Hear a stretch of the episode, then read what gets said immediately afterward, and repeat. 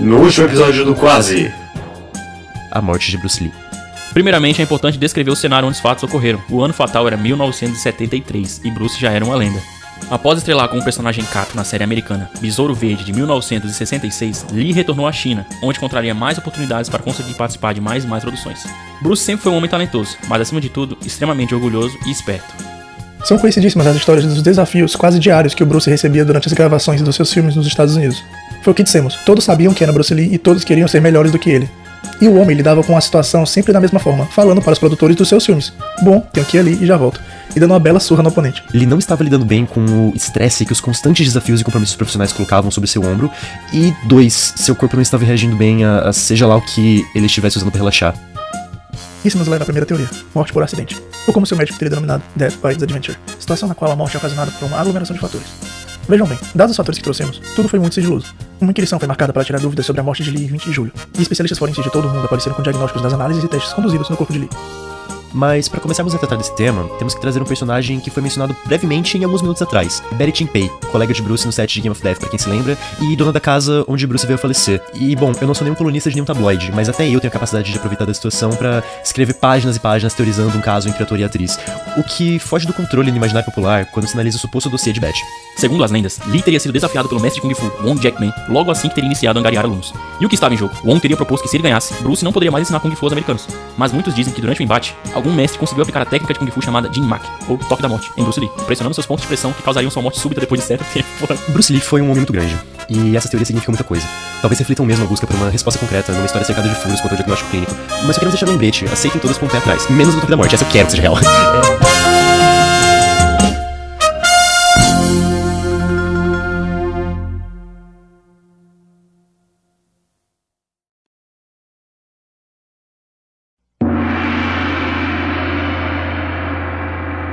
Vamos fazer um teste?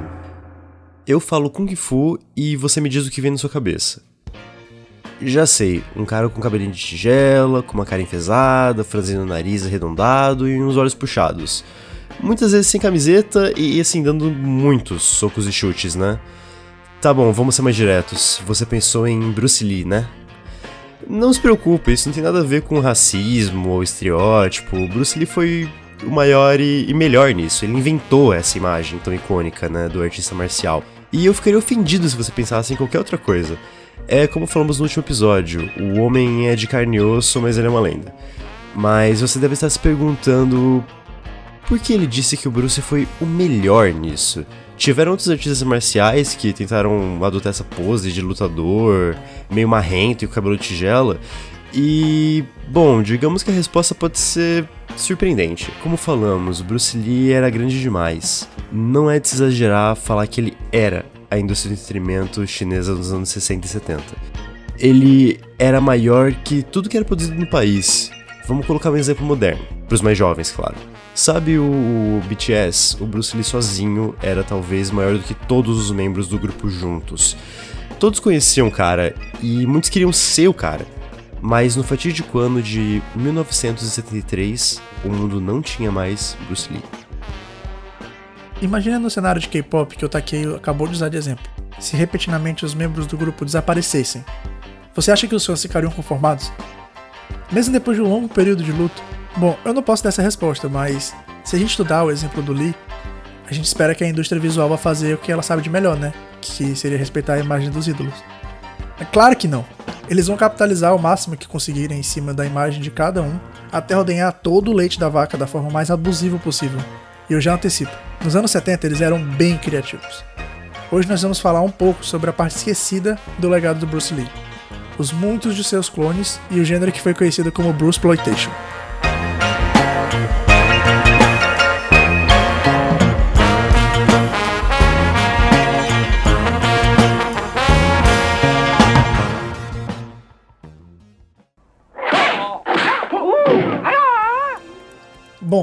Primeiro vamos continuar de onde a gente parou no último episódio. 1973. O Bruce Lee faleceu, mas seus fãs não. E como a gente disse, graças ao homem, nada no mundo era maior do que filmes de artes marciais. Por mais que tivéssemos placebos como Sonny Chiba no Japão ou Chuck Norris nos Estados Unidos, o Bruce Lee virou sinônimo do gênero. Você não podia falar em filmes de artes marciais sem pensar nele. É engraçado até tentar se colocar na posição. É como quando o frontman de uma banda que você gosta muito falece e a gravadora começa a lançar coletâneas de versões incompletas de estúdio. Você vai consumir, seja pela sede de algo que te lembre do original, ou seja pela memória afetiva que vocês eventualmente tinham. Todos queriam mais Bruce Lee, e foi isso que os estúdios fizeram. Deram mais Bruce Lee. Mas não era bem exatamente da forma que a gente queria. Acho que para começarmos a falar das tentativas de impedir que a febre por filmes de Bruce Lee diminuísse, é inevitável menção ao tratamento recebido por Game of Death, o último filme produzido e estrelado por Lee, que foi incapaz de ver o seu lançamento. Afinal, o filme estava inacabado e várias cenas não puderam ser filmadas pela morte do ator, o que levou o estúdio a ter a ótima ideia de finalizar os takes finais com dublês de corpo para a cena de luta e sósias para a cena de close na cara do ator.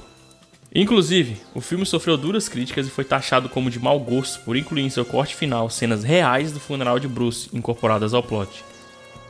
E isso nem é o começo, e aqui temos que salientar que falamos dublês no plural por um motivo.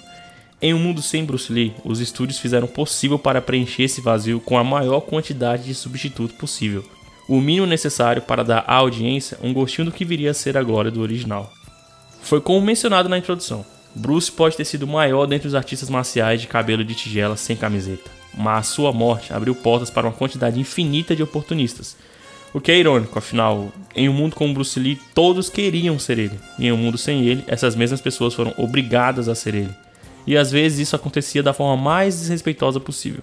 Isso porque foram incontáveis os atores que surgiram nos anos 70 que passariam a estrelar em filmes inspirados pelos filmes de Bruce Lee, com personagens inspirados nos personagens interpretados por Bruce Lee e muitos deles usando o mesmo figurino popularizado por Bruce Lee, o velho macacão amarelo com listas presas de Game of Dead. Demonstrando que, antes de demonstrar que os estúdios estivessem prontos para seguir em frente, virando a página e encontrando novos astros, eles acharam um novo jeito de homenagear Lee, criando um subgênero cinematográfico chamado Bruceploitation, que, como o nome sugere, deriva da união dos termos exploitation, em inglês para exploração, e Bruce, filmes que exploram Bruce Lee.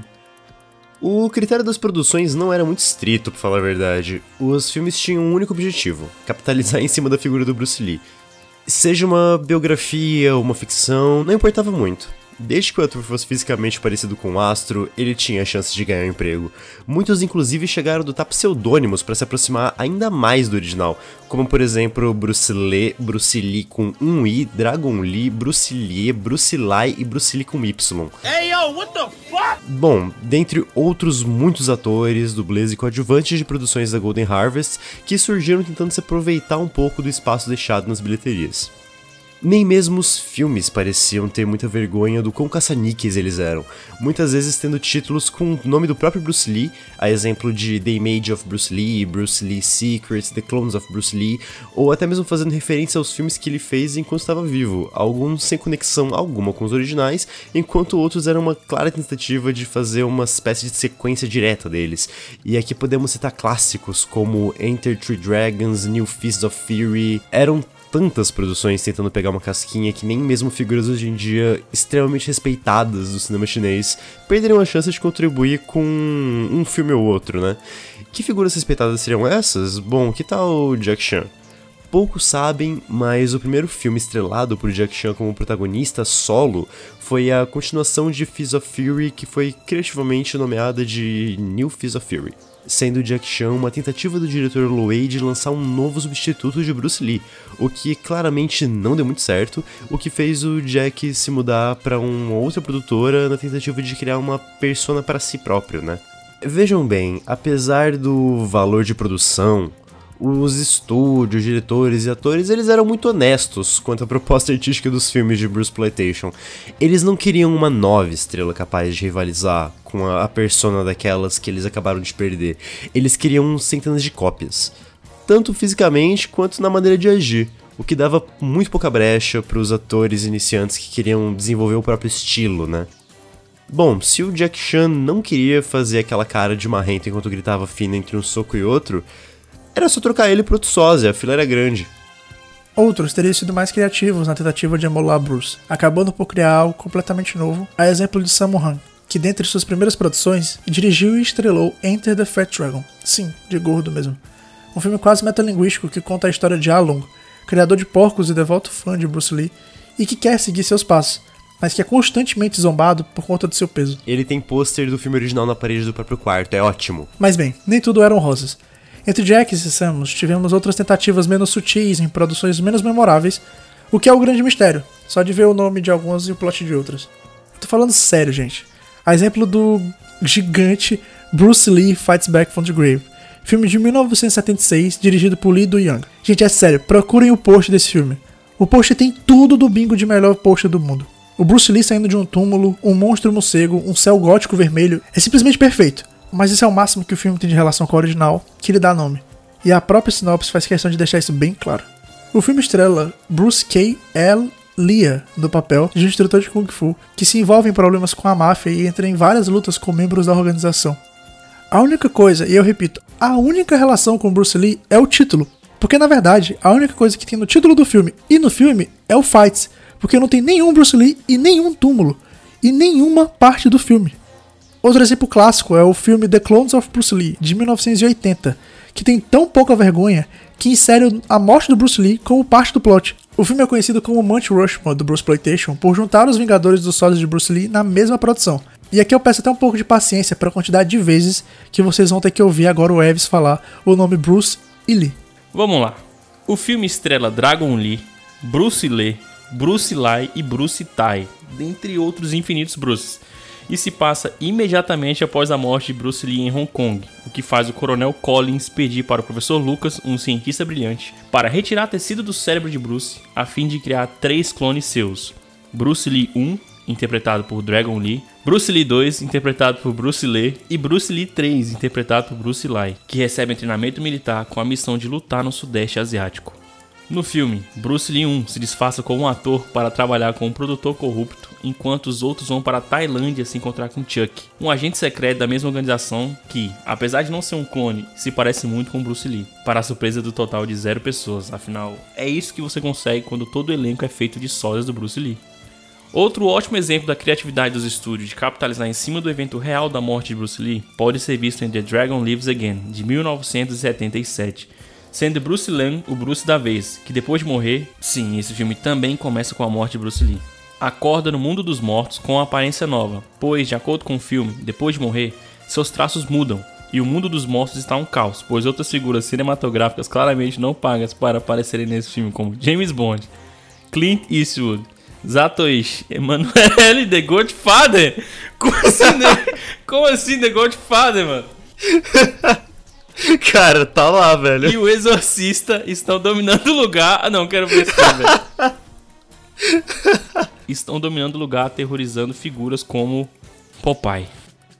Bruce então ensina os mais fracos a lutar e parte de uma jornada para tomar o controle do inferno, o que inclui um percurso de lutas com morcegos, esqueletos e o próprio demônio.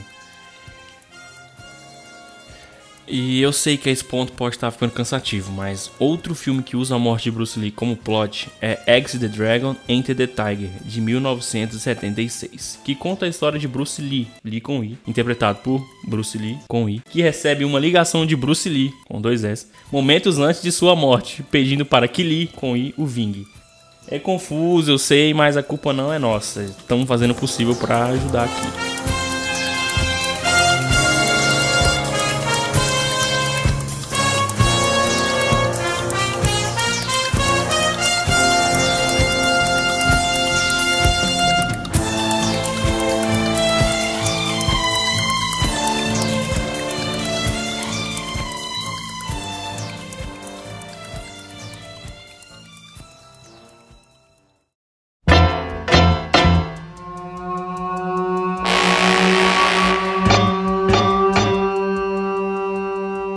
Se você estivesse perguntando o que o Bruce Lee pensaria de tudo isso?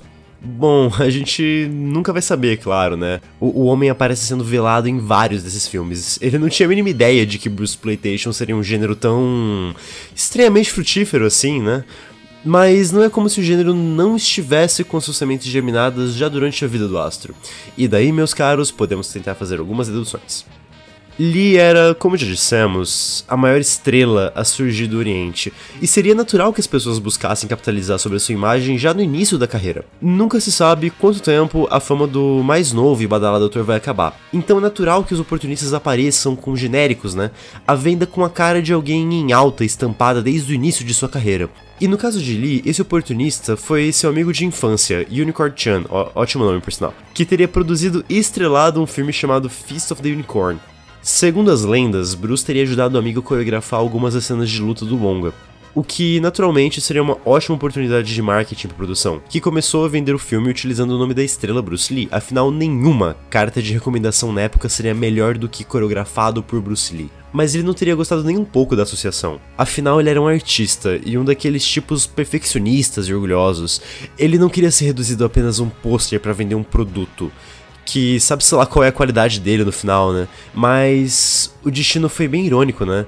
Porque como podemos ver, infelizmente, foi nisso que Bruce se resumiu durante a curta vida dos filmes de Bruce Exploitation, uma imagem que vende. Mas ok, vamos olhar do outro lado da moeda. Afinal, se de um lado nós vemos uma demonstração de desrespeito da maior categoria, temos que pensar também do lado dos estúdios.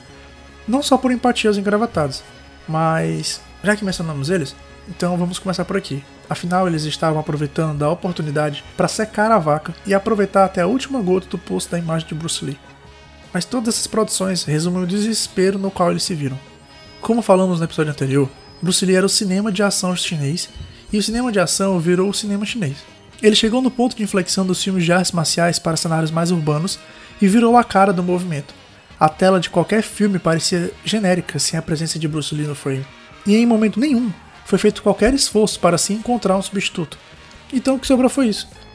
Mas quando disse que iria tratar do lado dos estúdios, não queria falar disso. Queria tratar brevemente do homem comum, não do público. Nós já falamos demais deles.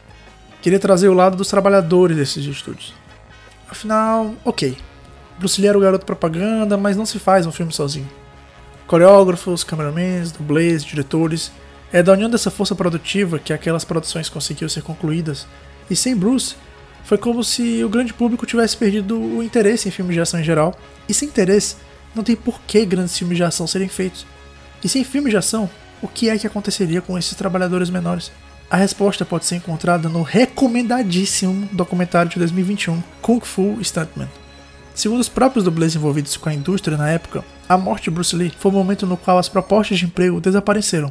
Ok, elas não desapareceram, mas com a falta de verba e interesse do resto do mundo nos filmes nos quais eles eram especializados, as produções eram de menor qualidade não exigiam o mesmo nível de profissionalismo. É como se toda uma arte estivesse desaparecendo, e com isso a renda desses artistas caía junto. Afinal, muitos recebiam por cena ou filme no qual participariam, e sem oportunidade de trabalho surgindo com a mesma frequência de antes, muitos foram levados ao ponto de terem que vender o próprio sangue para sobreviver aquele mês. Foi tudo muito conturbado. Como podemos ver, Bruce Exploitation foi o resultado de uma bola de neve de falta de preparo pelo lado de uns, a vontade crescente de consumo pelo lado de outros e a necessidade de manter muitos empregos por todos os lados. Não é como se os próprios atores quisessem estrelar esses filmes na pele de outro. O próprio Jack Chan, quando recrutado como substituto de Bruce, recusou e fugiu na primeira oportunidade que viu. Não só ele, outros inclusive renegam os pseudônimos genéricos que aderiram como forma de aproximarem-se da imagem de Bruce Lee.